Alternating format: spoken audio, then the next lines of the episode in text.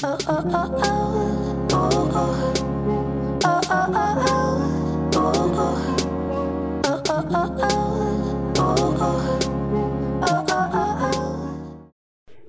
大家好，我是凯利哥。最近我一直想起一个人，这个人是之前我在旅行的时候遇过的一个，算是我觉得人生里面。呃，数一数二奇葩的的奇遇记啦，因为这个人其实他也不是我的朋友，然后呃，那那次是在一个旅行的场合里面认识他的。那我为什么会突然想起这个人呢？其实是因为呃，最近有一个朋友，他就发了一篇脸书的文，他就说他很讨厌服务。就是那个客人，客人，然后他可能去餐厅吃饭什么的，那他因为要叫那个服务人员过来嘛，所以有一些人他就会说 “hello” 这样子，“hello” 就是示意叫那个服务人员过来。那因为这种这种就是我自己是不会这样做，因为我觉得就是请。服务人员过来的时候，应该是要一个就是比较礼貌性的，因为很多人都会觉得，哎，我去餐厅吃饭付了十 percent 的服务费什么的，你本来就应该要服务我。但是，但是我跟你讲，世界上真的很多人存着这种心态。我今天要来说一说，我遇过人生里面最奇葩的、最特别、最奇特的这个人。其实你看，我现在跟他，哎，大概多久没联络啦？可能将近六七年以上了吧，还七八年以上了，我都还对这件事情非常的记忆犹新，就知道这个人有多特别。他是我在一个旅游场合遇到的人，那那时候他是跟他的女朋友一起一起在就是一起去旅行，可是这个女生呢，她也没有承认那个人是她男朋友，然后这个人。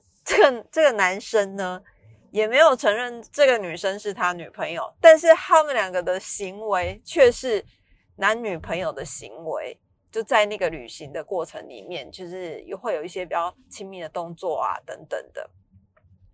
那我记得印象很深刻，是有一天我开始觉得他很奇特，是因为是因为有一天有一天我们去骑骆驼的行程，在沙漠里面，然后。呃，哦，没有，还要在更之前，在更之前，就是去参观了古迹。那那边的古迹呢，那个地方就不好透露了，因为我怕真的往回追究，可能搞不好你们都知道啊，不能说你们都知道，就是其他人可能会知道他是谁这样。那我们就到了某一个古迹的行程，那那个古迹的地方可能就有一点像是庞贝古城那样，就是很热，然后很大，占地很广。那你进去，你可能要走个一个小时、一个半小时，你才有办法导览完所有的古迹。这样，那但是说古迹，其实那个地方的古迹保存真的没有很好。你如果没有导游，你真的是听不出来那一块东西是什么东西，因为就是一些石头在地上，你只能凭空想象。那因为那个地方它做的观光建设又没有像欧洲这么好，它至少全毁的时候还会有一张示意图，或者是用导览，或者是用三 D 那种 VR、AR 那种，就是让你可以看到。以前繁荣的样子，没有那个旅行的地方，就是一个很贫穷的国家。所以他说导游说那边是什么就是什么这样。那后来走了大概三十分钟之后，我发现他的女朋友就是只有一个人在走，就一个人。那我就问他说：“哎，你男朋友呢？你男朋友在哪？”这样，然后他就说：“哦，他说太热了，不下车，因为会晒伤。”我想说。会晒伤你个大男生，那个男生在当时，我觉得他差不多四十几岁、五十岁左右的人哦。然后他就说，她男朋友觉得就是下来走一个多小时会晒伤，所以她男朋友不下车，要在车上吹冷气，所以整个巴士的的冷气就为他开。这是第一件事。第二件事呢，我真的觉得太奇特了。那个时候啊，不知道为什么，我忘了，我忘了因为什么事情，所以我们离开导游，我跟我的朋友还有这个先生三个人坐一辆计程车，然后这计程车呢，帮我们从我忘了是为什么，我们要从吃饭的餐厅坐计程车。到另外一个地方，然后买了东西之后，再回到餐厅来。那这个时候，我跟我的朋友还有这个先生，就三个人坐了当地的计程车。结果，在那个先生坐前座嘛，然后还有司机嘛。他首先，他先听见了计程车司机上面放的音乐，就他可能放 CD 这样。那这个先生他就觉得啊，司机的音乐超好听的，超好听。他就跟司机说：“请问你这个专辑去哪里买的？”那司机就跟他讲说：“哦，他在什么什么音乐店买的这样子。”那这个先生就问他说：“那多少钱啊？”那司机就跟他讲说：“他可能一块美金这样子。”那这这位这位大哥就。这位先生大哥就很妙，他说：“我给你十块美金，你去帮我买一张，我其他的给你当小费。”然后我想说：“天啊，你不过就是坐个计程车，你有必要这样为难计程车司机吗？”但后来计程车司机还是就是送我们到饭店之后，还是跑腿去帮他买了。那还有一个是我真的觉得他太奇妙了啊，在那个计程车上面，他跟计程车司机说。我呃，你的车看起来很好开，我想要体验一下，不然我给你二十块美金，你让我开你的计程车回饭店。那个时候呢，我就觉得这位大哥、这位仁兄真的是很奇葩。但我跟你说，他最奇葩的事情还不是付钱给计程车司机说要。开他的车，或是请他去帮他买 CD 片，这都不是最奇葩的事情。因为你当你开始觉得这个人有一点特别的时候，你就会特别的注意他。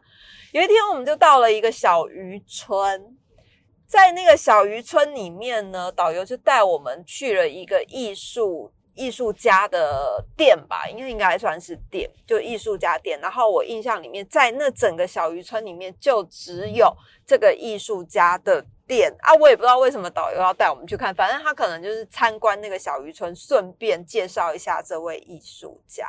那这位艺术家呢，他就是一个渔村艺术家，他的所有的题材画作等等的，全部就是。都是为了这个渔村所画的。那你进去那个小空间的时候，我猜大概是五平左右的小空间，一楼。那因为它二楼也有。那你一楼门口一进去的时候，因为但，你不要想象它是多么豪华或者是多么高级的艺廊，没有，它就是小渔村里面的一个小房子。那小房子你进去之后，门也很小哦。你进去之后，呃。三面就是左右两边跟正前面全部都是挂满了画，大大小小的画，然后旁边就是艺术家在画画这样子。然后导游就开始介绍啊，这个艺术家，然后艺术家也开始介绍他的画，然后就是说啊，他是以这个地方的呃人文啊，然后地理呀为一个作画的背景，这样。然后大家就听完哦，好听完，然后就开始参观嘛，参观。那因为艺术家其实最主要的收入来源就是卖画。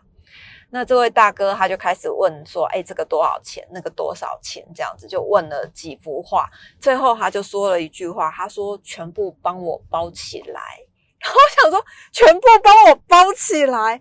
我没有遇过这种人呢。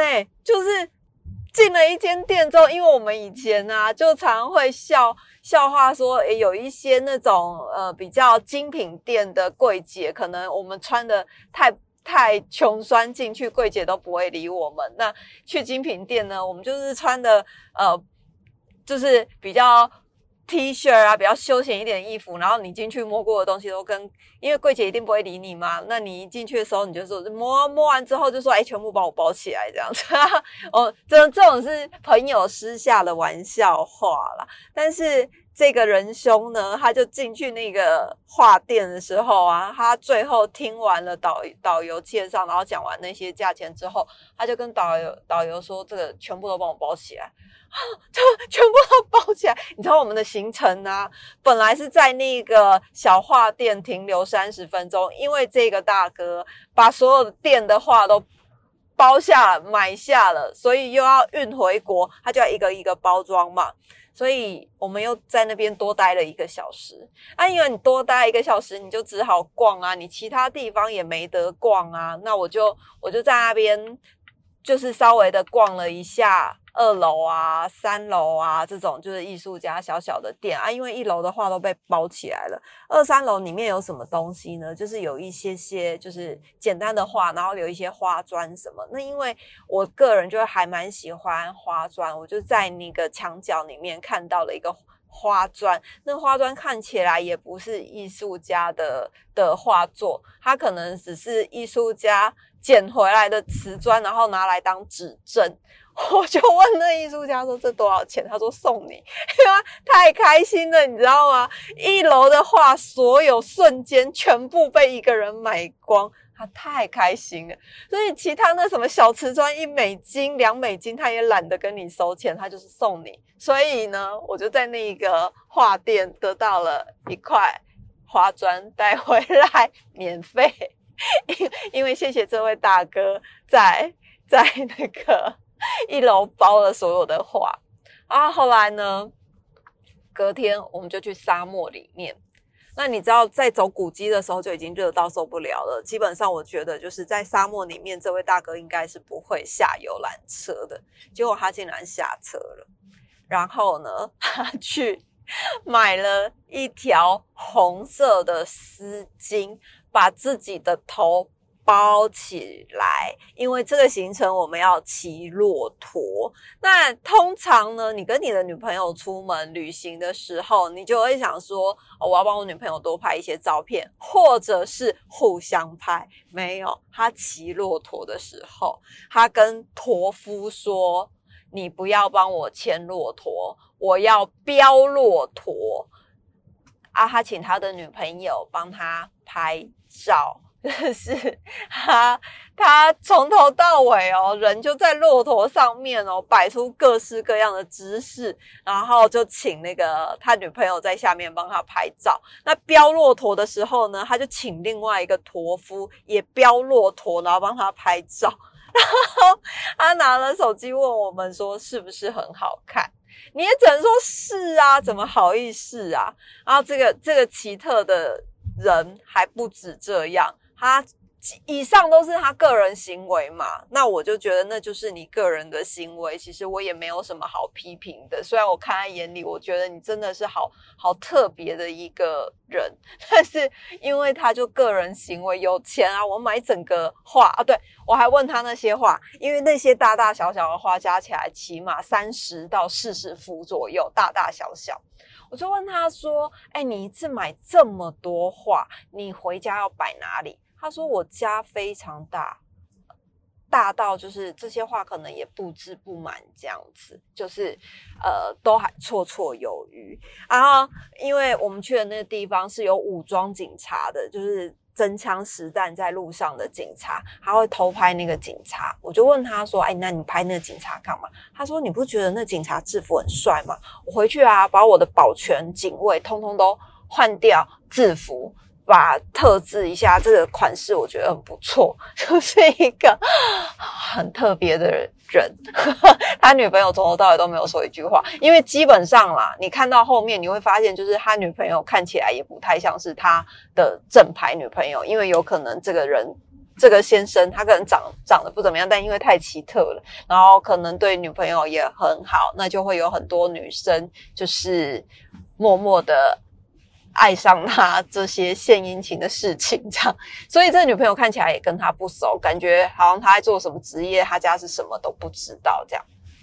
好，那因为以上都属个人行为，我也没什么好批判，因为你有钱，你有什么的，我觉得你要怎么花，那就是你你心里面开心就好了，因为你赚钱不就是为了要爽快花钱吗？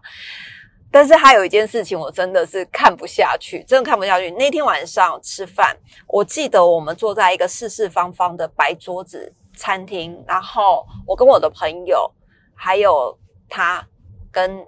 就是还有他这个人，然后他女朋友那一天为什么没有没有跟我们坐同桌？我忘记了，反正我就记得是四个人的桌子，然后就这位大哥，然后我跟我的朋友这样就坐一桌。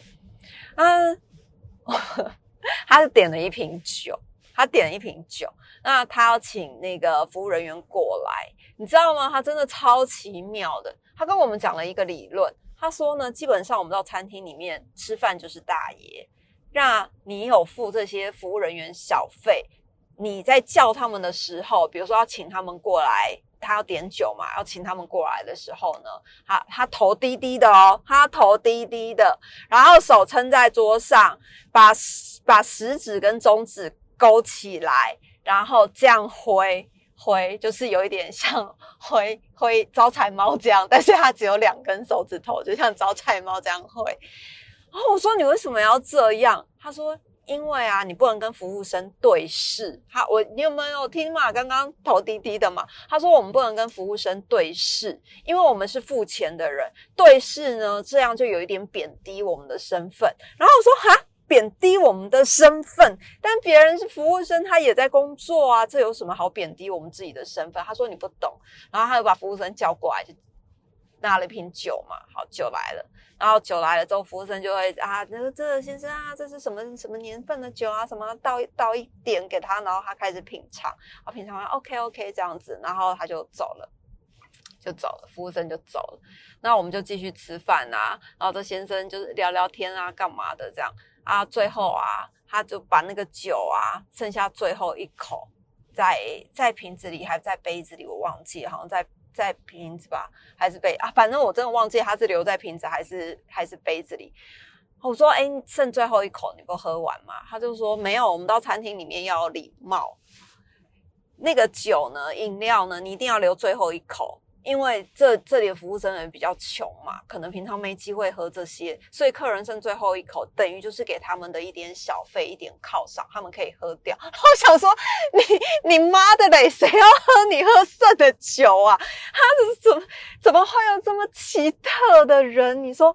我我他真的是哈，我生平里面遇过最奇葩的人。然后我事隔多年，我想起来他种种的行径，尤其是对服务生这一招，说什么不能对视，什么会贬低身份，留最后一口酒赏给。服务人员喝，我真啊觉得你是 你是你自己世界里的国王吧？这所有的人都是你的下人，这样，反正我就觉得太有趣了。那虽然我们回来之后也没有再联络，不过他回来之后啊，有几次打电话给我，他就很殷勤的打电话给我。最后有一次，他听到我车上有小孩的声音，因为那时候小黎是幼儿园，他听到车上有小孩的声音，那他就问我说：“你在哪？”我说：“我去接我小孩上。”下课这样，他说：“哦，你有小孩哦，你看起来这么年轻，有小孩。”我说：“我不年轻，我两个小孩。”自此之后呢，我再也没有接过他的电话了，因为因为回来的时候，他可能就是每天都会打电话给我。然后